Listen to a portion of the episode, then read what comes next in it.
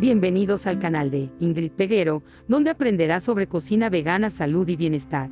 En esta ocasión el tema será Buscar la perfección del libro Consejos sobre el régimen alimenticio de Elena G. White. Dios quiere que alcancemos el ideal de perfección hecho posible para nosotros por el don de Cristo.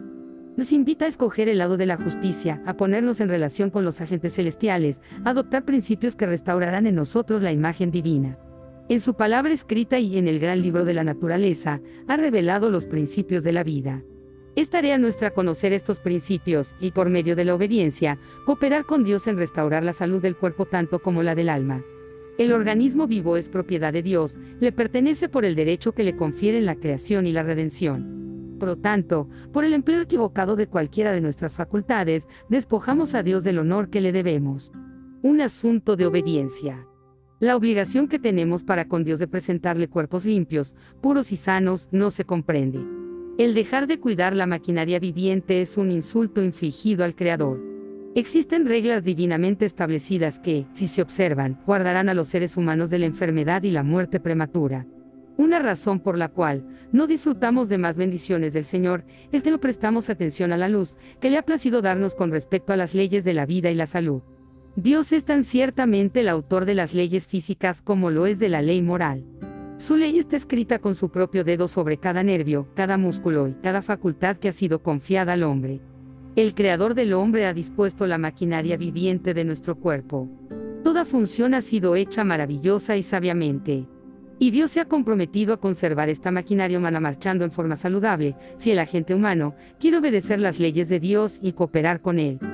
Ley que gobierna la maquinaria humana ha de ser considerada tan divina en su origen, en su carácter y su importancia como la palabra de Dios.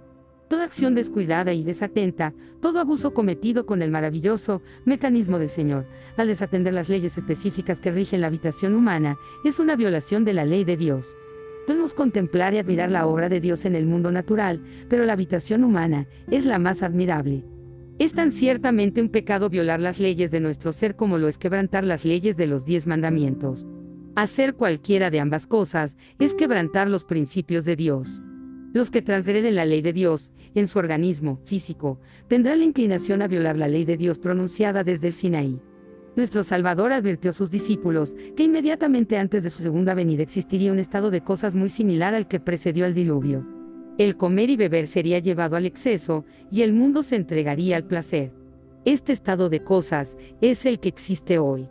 El mundo está mayormente entregado a la complacencia del apetito y la disposición a seguir costumbres mundanas. Nos esclavizará hábitos pervertidos, hábitos que nos harán más y más semejantes a los moradores de Sodoma que fueron condenados.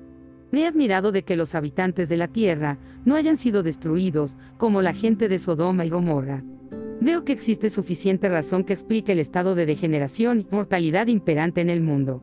La pasión ciega controla la razón, y en muchos casos, toda consideración elevada es sacrificada a la lujuria. El conservar el cuerpo en una condición sana, a fin de que todas las partes de la maquinaria viva actúen armoniosamente, debe ser el estudio de nuestra vida. Los hijos de Dios no pueden glorificarlo con cuerpos enfermos o mentes enanas.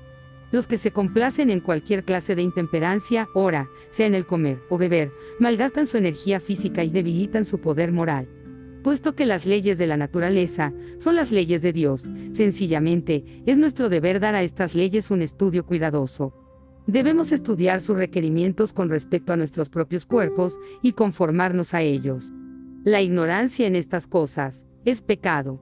¿No sabéis que vuestros cuerpos son miembros de Cristo? ¿O ignoráis que vuestro cuerpo es templo del Espíritu Santo, el cual está en vosotros, el cual tenéis de Dios, y que no sois vuestros? Porque habéis sido comprados por precio, glorificad, pues, a Dios en vuestro cuerpo, en vuestro espíritu, los cuales son de Dios. 1 Corintios 6 y 15, 19, 20. Nuestros cuerpos son la propiedad adquirida por Cristo, y no estamos en libertad de hacer con ellos como nos parezca. El hombre ha hecho esto. Ha tratado su cuerpo como si las leyes que lo rigen no tuvieran ninguna penalidad. Debido al apetito pervertido, sus órganos y facultades se han debilitado, se han enfermado y se han inutilizado. Y estos resultados que Satanás ha producido con sus propias tentaciones especiosas, los usa para vituperar a Dios. Él presenta ante Dios el cuerpo humano, que Cristo ha comprado como su propiedad. Y qué repugnante representación de su Creador, es el hombre. Debido a que el hombre ha pecado contra su cuerpo y ha corrompido sus costumbres, Dios resulta deshonrado. Cuando los hombres y las mujeres se convierten de verdad, respetan concienzudamente las leyes de la vida que Dios ha establecido en su ser, y así tratan de evitar la debilidad física, mental y moral. La obediencia a estas leyes ha de convertirse en un deber personal. Nosotros mismos debemos sufrir los males producidos por la violación de la ley. Debemos dar cuenta a Dios por nuestros hábitos y prácticas. Por lo tanto, la pregunta que debemos hacernos no es, ¿qué dirá el mundo? Sino, ¿cómo trataré yo, que pretendo ser un cristiano, la habitación que Dios me ha dado? Trabajaré para lograr mi más alto bien temporal y espiritual al guardar mi cuerpo como templo para la morada del Espíritu Santo, o me abandonaré a las ideas y prácticas del mundo. Libro Consejos sobre el régimen alimenticio de Elena G. White. Gracias por escuchar. Suscríbete y activa las notificaciones para que no te pierdas el próximo video. Si te gustó dale me gusta y déjame tu comentario. No olvides compartir con tus amigos y familiares este valioso material que enriquecerá su vida.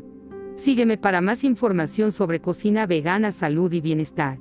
Los enlaces a mi página están en mi biografía donde podrás leer artículos de salud, obtener mis libros o hacer tu contribución económica para que este ministerio siga adelante. Dios les bendiga con mucha salud. Son los deseos de tu amiga Ingrid Peguero. Será hasta la próxima. Adiós.